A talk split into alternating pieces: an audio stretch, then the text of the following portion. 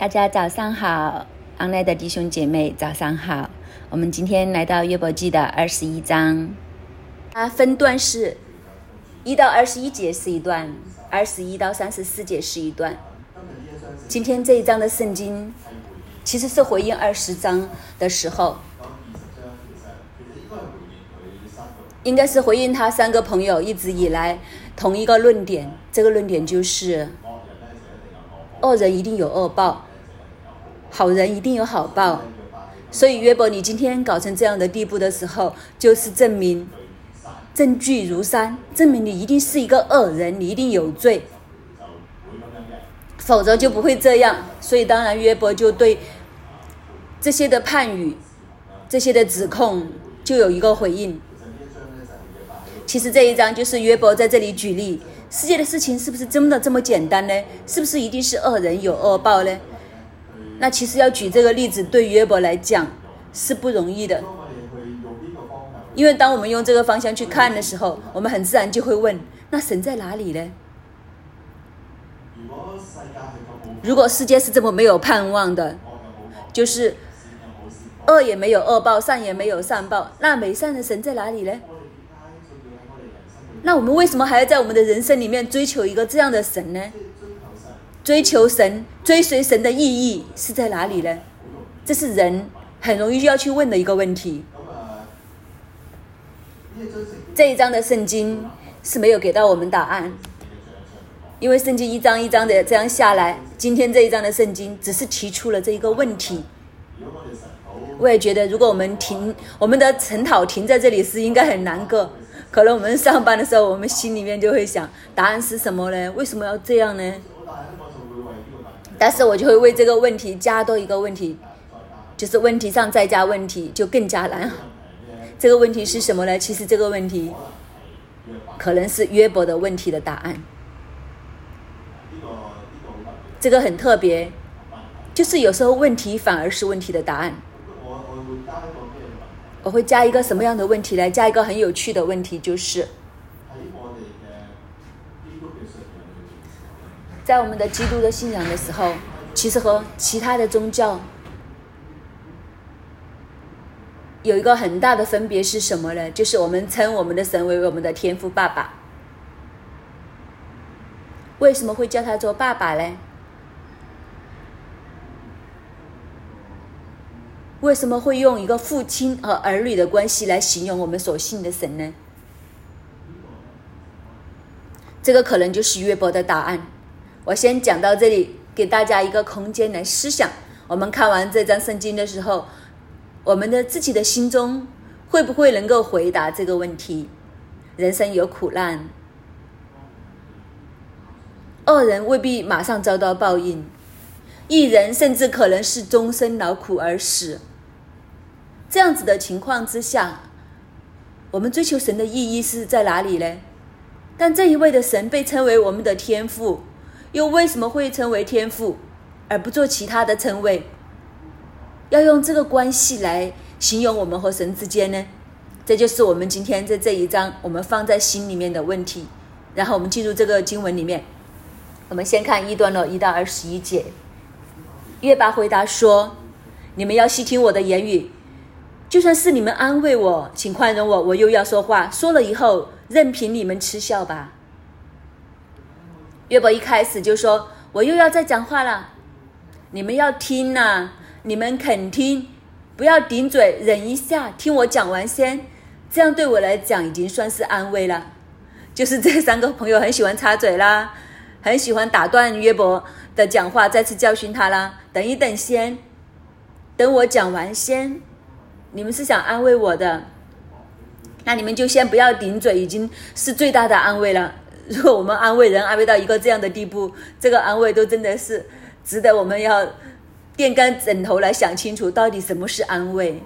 他说：“等我讲完先，讲完之后任凭你们嗤笑吧。”就是什么呢？约伯心里其实都知道，其实我有我讲，你有你听。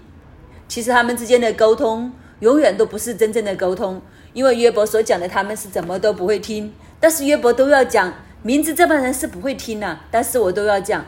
而且他已经知道的就是，答案就是约伯所讲的不会改变他们的看法。约伯讲完之后，这帮人只会继续的嗤笑他，就是那个判断是没有办法改变的。约伯都知道，但是约伯都还是要讲，为什么呢？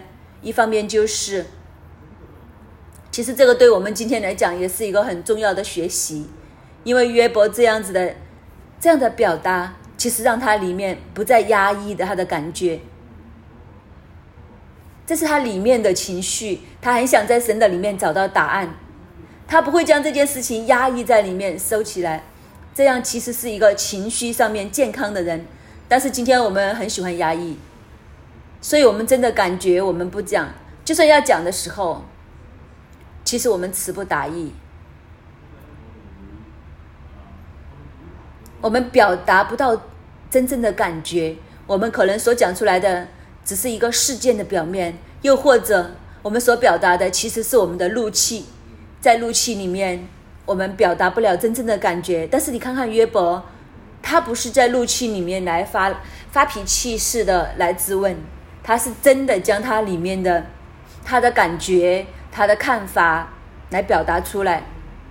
所以他也跟这三个朋友说：“你们先不要生气，先听我讲完。”你们听我讲完之后，其实已经是我的安慰了。其实本来正常来讲，应该反过来，应该安慰人的跟被安慰的人讲，你不要这么生气，你慢慢听我讲。现在角色对调了，你就看见三个朋友和约伯之间，谁的 EQ 高一点？我们我想我们都看得很清楚，所以约伯就开口。我岂是向人伸冤？为何不着焦急呢？英文这句的翻译就会更清晰的是：如果我只是向人倾诉的话，就是意思是我其实是在向神来申诉。为什么我会不耐烦呢？为什么我不应该不耐烦呢？就是两个的负面放在一起的时候，意思就是说。我是应该有耐心一点的，那我就是要有耐心的向神慢慢的申诉。就是说，他其实是讲给他三个朋友听，但是他心里面知道真正的听众是神。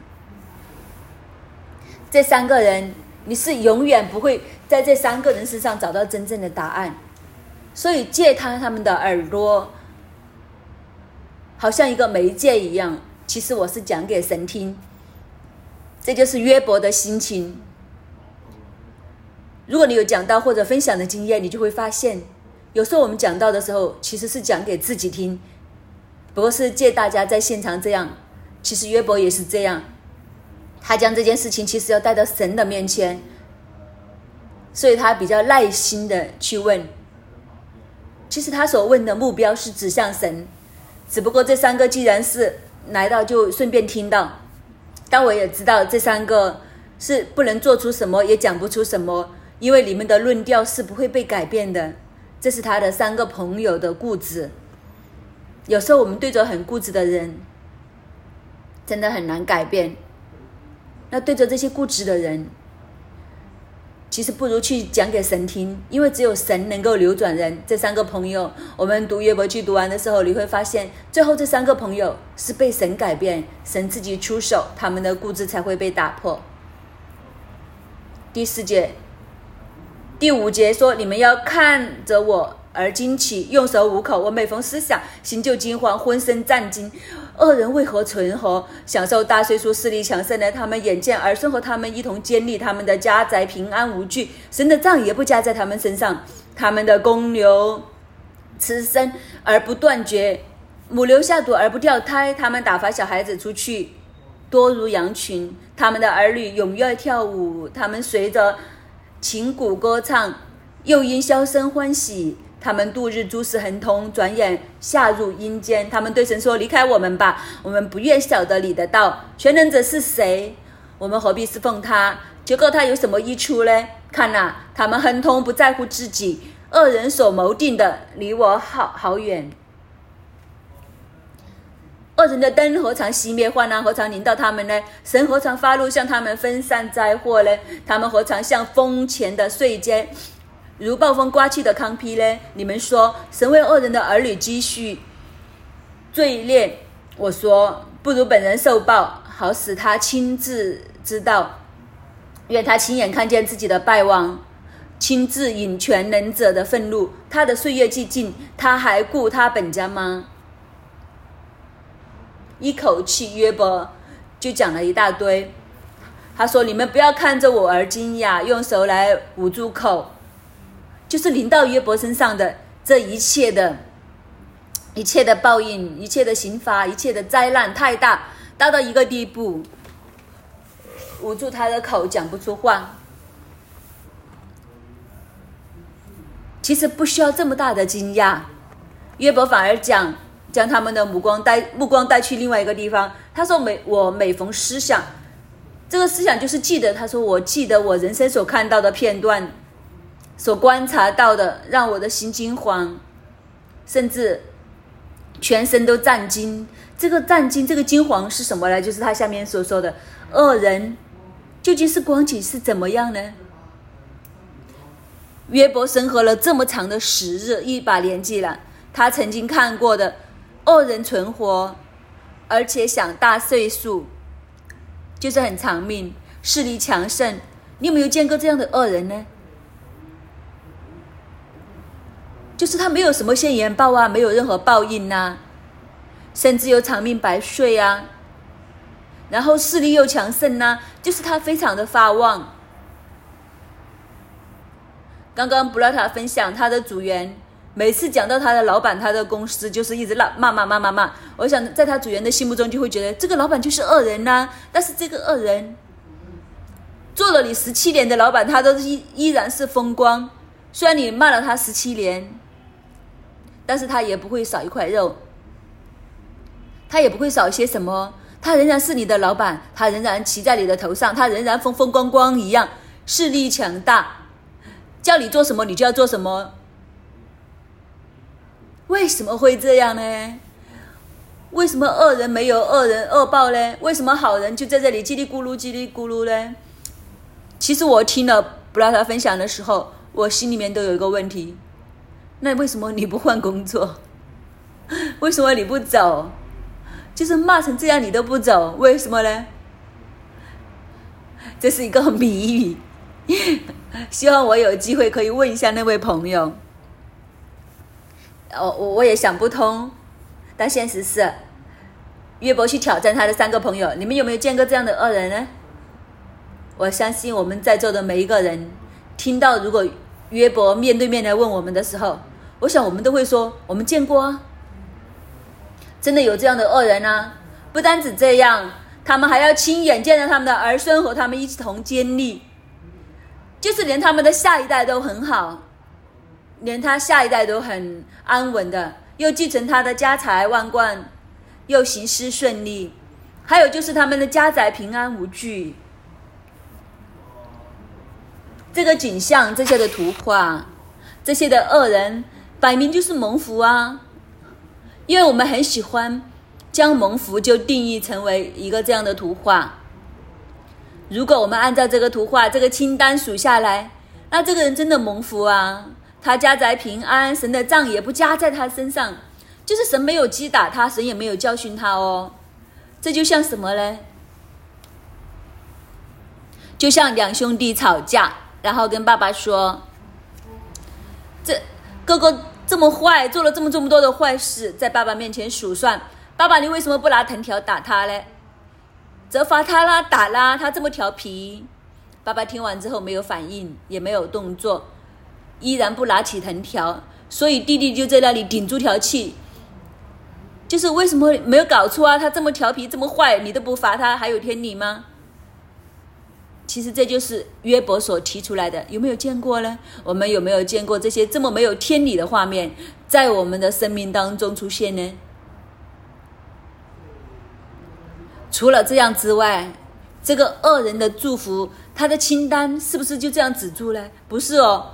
还有他的公牛人生不断呐，母牛下下犊而不下胎掉胎，他打发的小孩出去多如羊群，他的儿儿女踊跃跳舞，随着琴声来歌唱，又因箫声欢喜。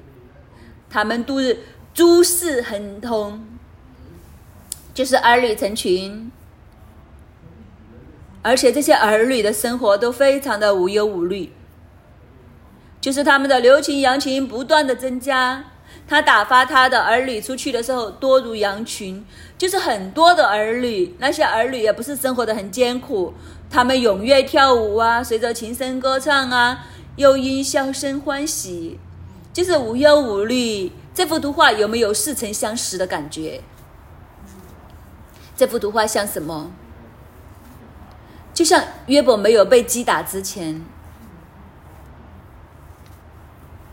就是恶人和约伯蒙福的程度可以是一样的，大家都这么开心，这么快乐，大家都是这么蒙福，这就是约伯所提出的。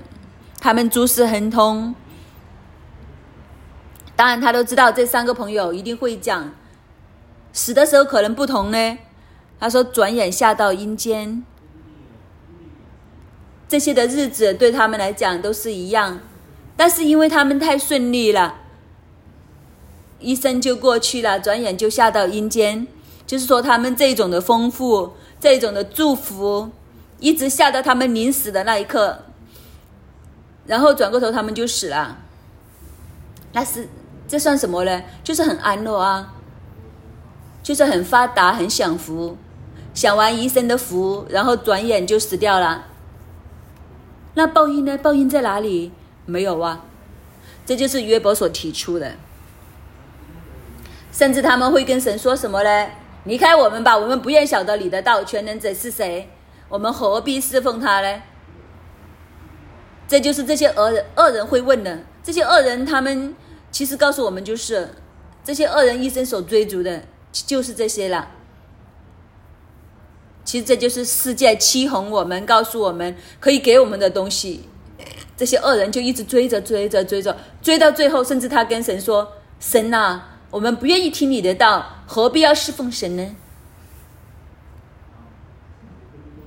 就是他们到最后都是拒绝神，神你的道我们不要听，为什么要跟你呢？原来神都向他们发出呼唤，呼唤他们跟从神，但是他们拒绝神。因为他们眼中所看的就是这一切的东西，我已经拥有了这一切的东西，我为什么还要要神呢？侍奉神有什么好呢？求告他有什么益处呢？就是向神祷告有什么益处呢？有什么好处呢？这一切我已经有了，我根本就不需要神。这就是我刚刚所问的问题：为什么神是我们的天赋呢？为什么神是我们的爸爸呢？然后这一般的人，当他拥有这一切东西的时候，其实他向神发出一个挑战和一个问题，就是：我都已经拥有这一切了，我为什么还要神？那侍奉神对我来讲有什么好处呢？向神祷告有什么好处呢？就是在他们的心思意念里面，他们所追求的就是益处，他们所追求的就是这一切的东西。所以，既然已经拥有这一切东西的时候，我还要神来做什么呢？我没有神都是这样的。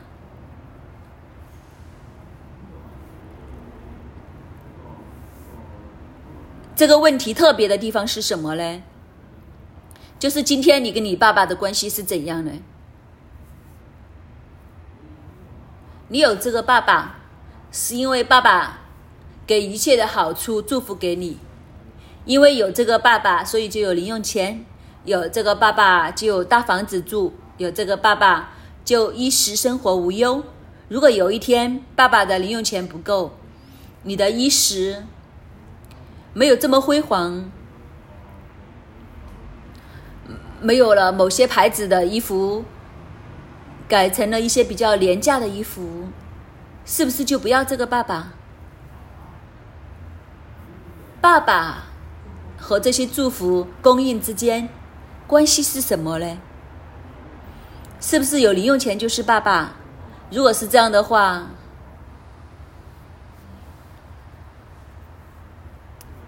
有一句更难听的话就是，不过又是事实，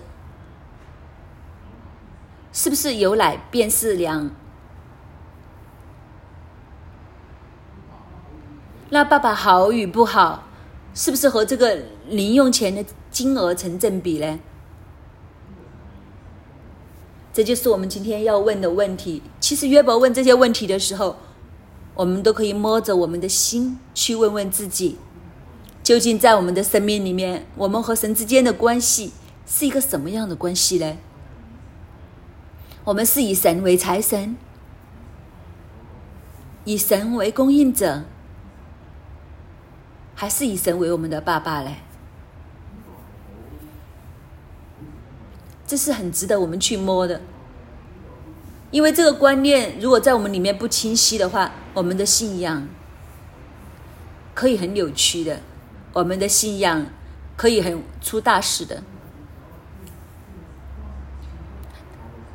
变成当神赐福给我们的时候就是我们的神，当神不赐福或者赐福少一些的时候，他就不是我的神。那究竟谁才是神呢？究竟你是以神为你的祝福为神，还是将，还是以将祝福给你的那个为神呢？还有一个更加高一个层次的，就是神是不是一定要将福分赐给你，他才是神呢？如果是这样的话，就是说我们和神之间的关系其实是一个利益交换。你给钱我就是爸爸。给的钱多就是好父亲，没有钱给的就不是爸爸。这样子就很恐怖哦。那如果我真的是你爸爸，我发现你之所以以我为你为爸爸的话，是因为我给你钱，那我这个做爸爸的都会很伤心。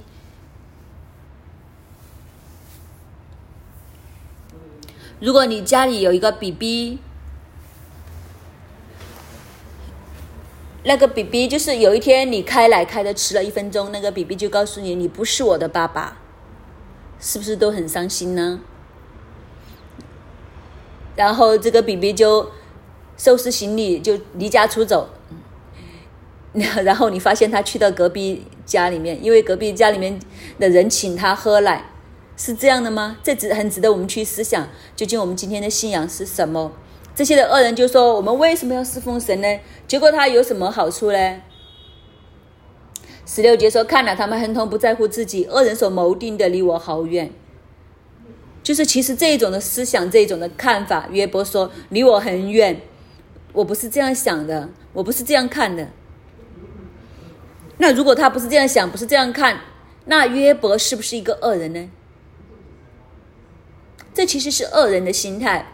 就是这些恶人的心态，就是其实他们不要神，为什么他们是恶人呢？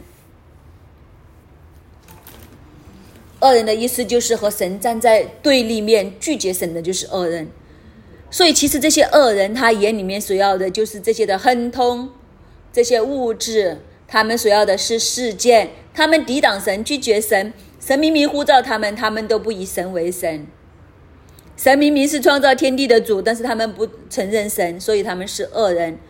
就好像刚刚的例子一样，就是什么是恶人呢？其中一件事情就是你可以看见，连自己的爸爸都不承认的，你说他是好人吗？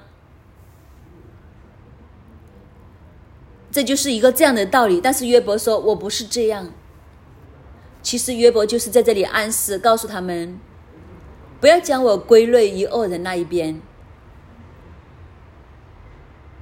而且好人有好报，恶人得恶报，不是必然的。所以约伯就继续讲，他说：“这些的恶人，他们的灯何尝熄灭过？患难何尝临到他们呢？他们什么时候遭过患难呢？神什么时候向他们发怒气呢？神什么时候将他的怒气、将他审判的灾祸分散在他们里面呢？他们什么时候就像那些……”风前的碎阶，暴风中的糠皮一样被吹去呀，被刮散呐，遭报应呐？没有啊。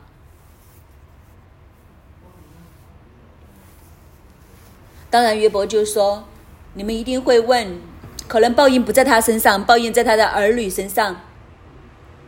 那报应在他儿女身上，还更加的辛苦。但是约伯又反过来，反过来讲，十九节。”你们说神为恶人的儿女积蓄罪孽，但我说不如本人受报。其实约伯都很了解这些恶人，可能在他的成长过程上面都遇到不少，所以他说：“如果你说要报在他的儿女身上的话，我都我就觉得不如报在他自己身上，因为这些的恶人。”后面说，其实这些恶人，如果有一天他离世的话，你觉得他还会顾念自己的本家，顾念他自己的儿女吗？其实恶人的问题是什么呢？这里又给我们看见另外一个图画，恶人除了是抵挡神、不接纳神，恶人还有另外一个特质。其实这里所描绘的这个图画就是，恶人是一个专顾自己的人，有财有势等等，甚至其实他都不是很理他的儿女。最重要是他自己这一世享尽荣华富贵，当他真的死掉的时候，他的儿女怎么样，他都不不想去理。最重要是自己这一世开心，所以恶人原来是一个自我中心到极点的人，他所想的、所做的，全部都是为自己考量，为自己去看，以自己为中心。其实连他的儿女他都不是很想顾，所以约伯就说：这些人你抱在他儿女身上是多余了，如果要抱就抱在他的身上，让他自己看见自己的结局，他才会知道，他才会醒。那我们今天也要问我们自己。不要以为我们有回来教会，我们就一定是好人。其实我们究竟是一个什么样的人，是看我们和神的关系。每个星期都回来坐在教会里面的人，未必和神有很好的关系。你明白我的意思吗？我们举个例子，这是昨天我和我小儿子的对话，我觉得很好笑。他昨天跟我说。他说：“他是很努力的读书。”我说：“是不是啊？”我都有一个疑问。我说：“你这样都像勤力。”他说：“我当然勤力啦。”我说：“那举个例子来听听。”他说：“我每天早上七点钟起床，八点钟回到学校，我还不勤力吗？”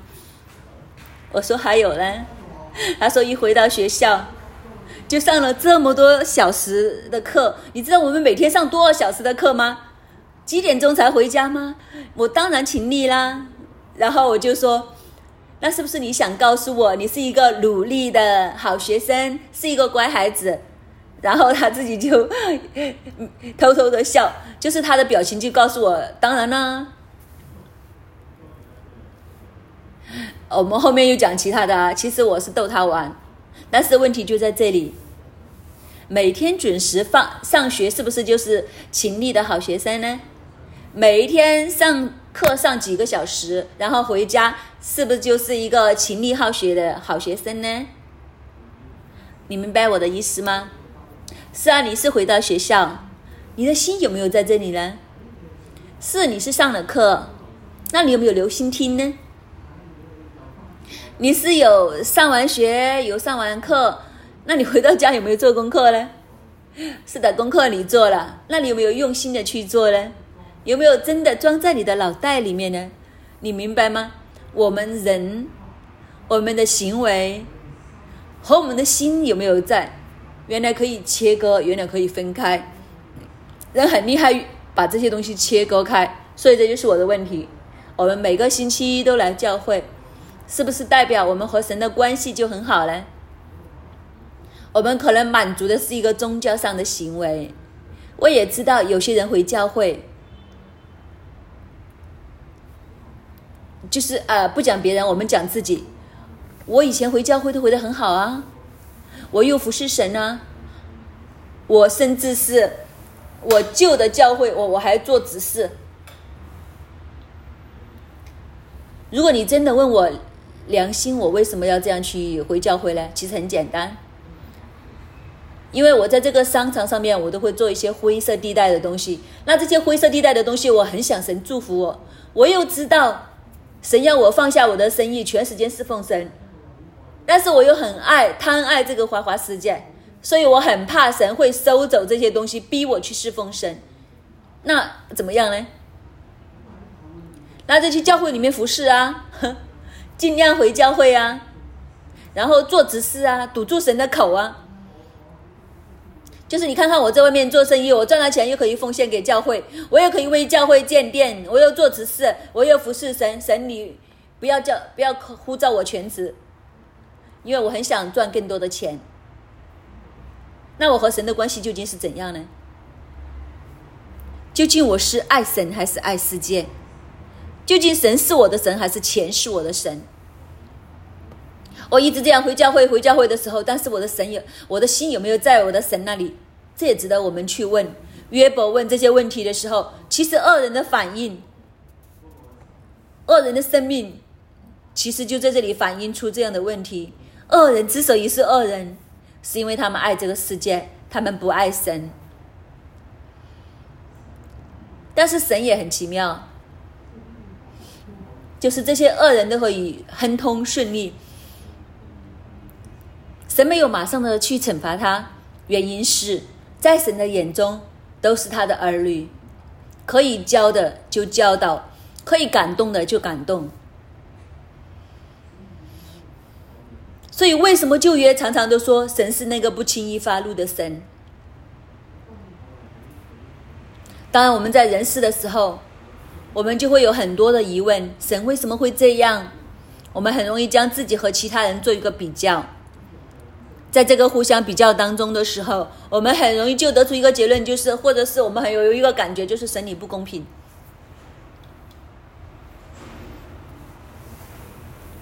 你小时候成长，如果你有兄弟兄姐妹的话，你有没有同样的想法？神你不公平，爸爸妈妈你不公平，为什么呢？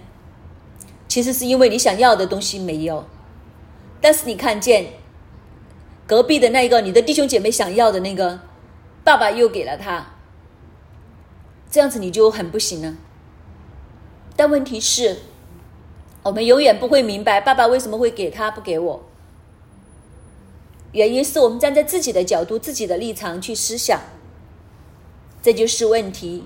其实约伯的三个朋友都是陷入同样的问题里面，他们就站在自己的立场、自己的思想里面，所以他们怎样都要和约伯争辩来争辩去，都搞不定。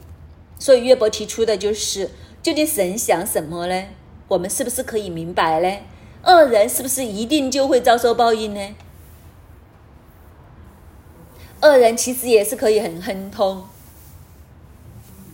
所以今天约伯所经历的这一切，是不是可以简简单单就以一句“你是有罪”，所以就可以解释呢？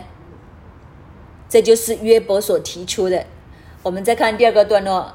二十二节到三十一，神的审判，那在高位的，谁能将知识教训他呢？有人致死，身体强壮，竟得平静安逸，他的奶桶充满，他的骨髓滋润；有人致死，心中痛苦，终身未尝腐肉的滋味。他们一样躺卧在尘土中，都被虫子遮盖。我知道你们的意思，并诬害。我的计谋，你们说霸者的房屋在哪里？恶人住过的帐篷在哪里？你们岂没有询问过路的人吗？不知道他们所引的证据吗？就是恶人在祸患的日子得存留，在发怒的日子得逃脱。他所行的，有谁当面给他说明？他所做的，有谁报应他呢？然而，他要被抬到营地，并有人看守坟墓。他要以谷中的土块为甘甜。在他以先去的无数，在他以后去的更多。你们对打的话中既都错谬，怎么突然安慰我嘞？接着约伯继续讲下去的时候，其实这些的恶人，这些抵挡神的人，有谁将知识来教训他嘞？其实他们是没有知识的，他们没有知识的意思就是他们根本就不认识神，他们根本就没有兴趣去追求神的知识。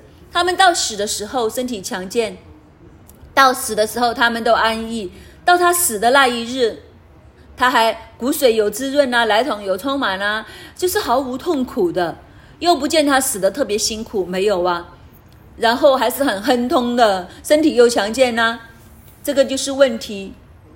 有些人到死的那天都是在痛苦的里面。当然，这里所指的、所暗示的就是你们眼中或者你们所指的艺人，一一人多受苦楚，有时候这也在世上常见，并不一定。就是恶人未必受难，一人一人甚至多受苦楚。有没有看见很多艺人死的时候都很凄惨？如果我们读中国历史都知道，忠臣义士有几个是得好死的？全部都很惨。就是我们不讲别人，我们就讲屈原，都知道投弓自尽。什么叫投弓自尽？就是死无葬身之地，就是死了之后连条尸体都找不到，所以这些人才将粽子扔到河里，希望可以喂饱鱼，不要吃它。那好人的好报是在哪里呢？所以这些人他心中自死的都是心心中痛苦的，就是终生未尝腐肉的滋味。但是最要命的就是恶人之和这些异人死了之后一模一样。他们一样躺卧在尘土中，被虫子遮盖。有什么不同呢？约伯其实在挑战他们，一人到最后也是这样，一生从这样归于尘土；恶人到死后也是这样，一生从这样归于尘土。有什么分别呢？分别就是恶人一生都顺利，一人一生都受苦。那你说“善有善报，恶有恶报”这句话是不是就可以涵盖全世界呢？是不是真的？我们所看见的现实就是这么理想的？这恶有恶报，善有善报呢？这就是约伯提出来的。然后约伯在补充的就是：我知道你们的意思，我知道你们的计谋。你们一定是说那些霸占的房屋在哪里呢？恶人住过的帐篷在哪里呢？就是这些人呢，他们始终是归于无有。他说：“这是你们自欺欺人。”约伯说：“你们为什么不路问一下那些过路人？不知道他们所引的证据吗？就是其实你问一下那些过路人呐，你身边有没有恶人呐？你那些过路人会告诉你，那那这间房子住在那里就是恶人。谁谁谁哪个恶人住在哪里？所以这些恶人是存在的哦。这些恶人他们是有居所的。你们所讲的他将来的房屋是没有啦，等等等等等。其实事实上就是他们都还在，还在。”他们没有受到报应，他们没有问题，他们很好，他们仍然存留。甚至祸患的日子，他们都存留；发怒的日子，他们都得逃脱。就是神在这里审判的时候，他们都好好好的。当然，这个审判的意思就是，就是大环境不好的时候，一人都受灾难的时候，他们都很顺畅，他们都没有什么，他们所行的。当面由谁跟他们讲道明呢？由谁报应他们呢？就算他们被抬到坟墓坟墓里面，都是有人看守坟墓，就是连死都死得风光。然后他们以故中的土块为甘甜，在他们之前死的无数，在他们以后去的更多。所以你们所讲的话里面有错没有？怎样去突然安慰我呢？其实约伯就跟他三个朋友说。善与恶的报应不是这样，那问题就是回去最难解答的就是，那恶未必有恶报，善未必有善报，为什么我们还要跟从神呢？那我们和神之间，我们对神的信心，那我们应该站在什么位置呢？两个层面，第一个层面就是约伯所看到的是地上的人生，但是我们看不见是天上的人生，因为在约伯的年代，耶稣还没有来，还没有将救恩、将真正的天与地展开在人的眼前，所以我们能够看到的都是有限的一生，有限的一生，我们归于尘土。并不是人生的句号，归于黄土那一天是人生的逗号，后面有更长的岁月，所以我们看的不是看现实地上，这个很重要。不单只是这样，其实我们怎样去看祝福，怎样去看神和神的关系，也不能够只看今世。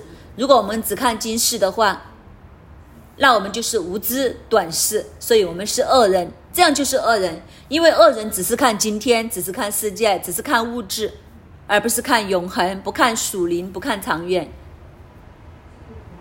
所以，我们和神之间的关系也是一样。究竟是不是有祝福的才是神，没有祝福的就不是神？一人多受苦难，在苦难中离世，是不是就代表就这样画上句号呢？不是的，其实天上和地上的生命刚刚好是一个逆转。一人如果一生受苦，将来在永恒里面，他的奖赏是无限；二人在地上一生的荣华。但是，一去到永恒里面的时候，他会跌倒在地狱里面，在永永行的火中。所以，这是时间的差异。我们，所以我们不要为了只是短暂的今生来愤愤不平。另外，还有一个更加高的层次，就是我们去追求神，我们去追寻神的时候，到底所谓的是什么呢？如果我们追求神，只是为了。地上的金银财富的话，这个对神的追求不是一个真的追求，就好像我们要零用钱不要爸爸一样。其实刚刚相反，是因为因为有了爸爸，我们才有零用钱。因为我们有神，我们有丰盛的生命，有满足的生命。这个丰盛满足的生命不在乎金银，不在乎世上这些享乐的东西。究竟我有多一百万快乐一点，还是少一百万快乐一点？答案是我有神快乐一点。你明白我的意思吗？所以今天这一章的圣经，其实也让我们去思想，让我们去摸一下我们自己，究竟我们和神之间的关系是一个什么样的关系？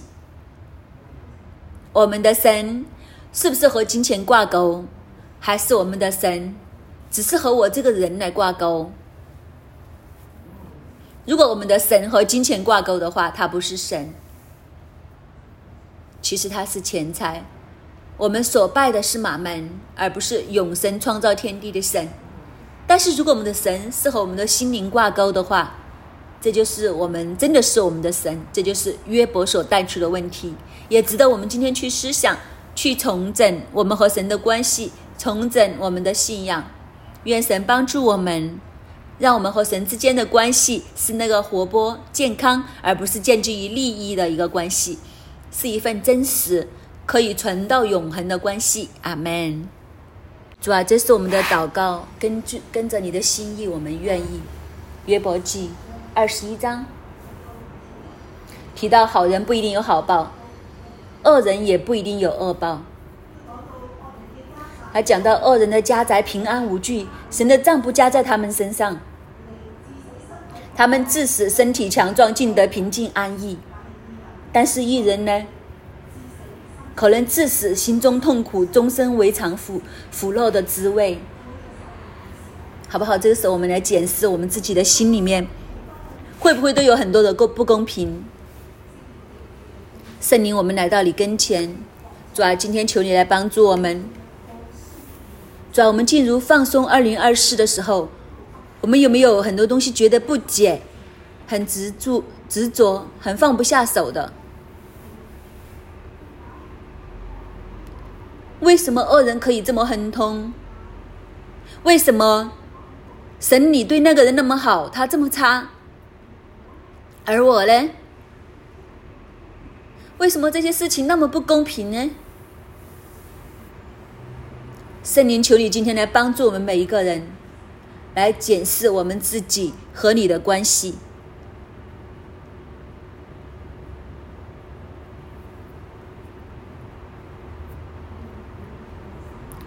我们里面有没有心怀不平？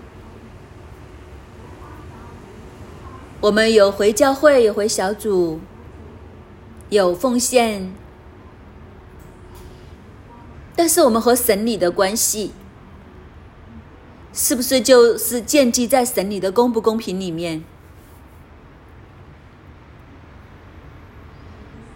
我们的心是因为有神、有快乐、有平安，还是因为看到这个世上或者自己身边没有了公道的时候，我们会不会翻腾呢？让我们安静在神的里面，求神来光照我们。我们为什么要跟随神？既然一切这么不公平，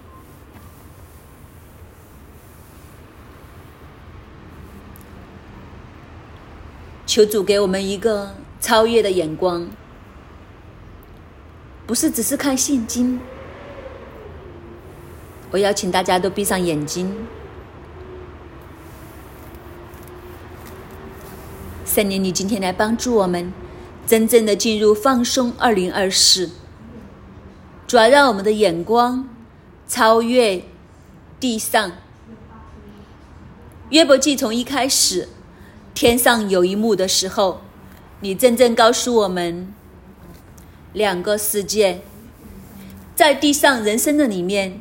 纵然有苦难，但是因着耶稣，主我们知道，你已经为我们敞开了天门，我们可以借着祷告来到你的跟前，将我们里面很多的不平，里面很多的看不过眼的事情交托给你。主啊，求你给我们交换，我们不要和恶人一样短视。短暂的人生，祝你给我们有永恒的眼光，看见将来。将来你赐我们的是有永生，主啊，你帮助我们，不是有钱就有快乐有平安，而是因为真真实实人生有你，我们有真实的平安，真实的喜乐。好不好？这个时候，我们每个人都将手放在我们的心上，我们开声为我们的心来祷告。有一些什么事情是你放不下的，告诉神。在你的家庭里面，或者是你的配偶，你觉得很不公不义，你觉得很不公平，告诉神。你工作的里面，你的公司里面。甚至是社会上，告诉神，将这些的抱怨告诉神，将这些压力重担的关系今天来清理。我们来感谢你，因为你借着约伯记告诉我们两个的世界，不单单是地上，更有天上。主，我们来仰望你，求你帮助我们，好不好？接下来我们两个两个彼此带到。求神彼此祝福，给我们有一个永恒的眼光，不单单是在今生里面我们所看见的问题，而是我们相信，我们和神有一个真实的关系，在神的里面可以得着一个真的平安。我们两个两个彼此祝福祷告，真正的进入放松的里面，来到你的跟前，祝你帮助我们每一个。纵然我们见不到好人有好报，恶人有恶报，但是我们仍然知道，你是信实的，你是公义的，你是善良的。主，我们跟随你，因为我们知道，唯有你掌管一切，不单单是地上的人生，更加有天上。主，我们将自己再次交托给你，我们就可以放心，因为你，我们可以放手。主要帮助我们进入放松的里面。主因为知道有永恒的生命，帮助我们每一个有永恒的眼光，以你为乐，拿着我们里面一切的心怀不平，拿着我们里面的自我中心和人比较、增进，觉得为什么自己好像不被公平的对待。有个受害者的身份活在世上，主啊，这不是你想要的。主，你来帮助我们，我们是属神的儿女。主啊，我们的一切都有你看着，有你眷顾，正如约伯一样。主啊，纵然他看不清楚，但他仍然相信。主啊，求你将今天将这一个信放在我们每个人的里面，因着信，我们可以放松。主，我们感谢你，赞美你，听我们的祷告，奉主耶稣基督得胜的名求，阿门。第二十一章第四节，我岂是向人诉冤？为何不焦急呢？约伯知道他所有的问题，答案都是在神的里面。所以，其实他申诉的对象不是人，是神。他也知道，他在世上所看重的不是金银财宝，他所看重的是神和他之间的关系。患难当中，他不停的问的就是：“神你在哪里？神你在哪里？”他想恢复和神之间没有阻隔的关系。求主帮助我们，让我们今天都得着这一份的关系。我们人生里面所看重的，神是第一优先，其他的一切都可以放开。我们信神，不是因为要蒙福；我们信神，不是因为要发达；我们信神，是因为神是爱我们的那一位神。神是好神，有他就有一切，这才是我们真正应该要追寻的。好不好？我们一起来祷告。主耶稣，你帮助我们，圣灵求你将真的神的那一份爱刻在我们的心里面，让我们从心灵里面去感受。因为这一份的爱，主啊，我们愿意追寻你到底。你是爱我们、创造我们唯一的天赋爸爸，你是我们的父亲，你是我们的父神。主啊，我们要的不是只是你手中的祝福。我们乃是要你，我们要的不是只是要你的作为，我们乃是要你。主啊，求你帮助我们，这样去更新，去校正我们的思维，调教我们的信仰，让我们真的在爱里面和你建立的那一份的关系，而不是只要你手中的关东西。主，求你帮助我们，听我们的祷告，奉耶稣基督的名，阿门。感谢主，我们今天的晨祷就到这里。愿主祝福大家。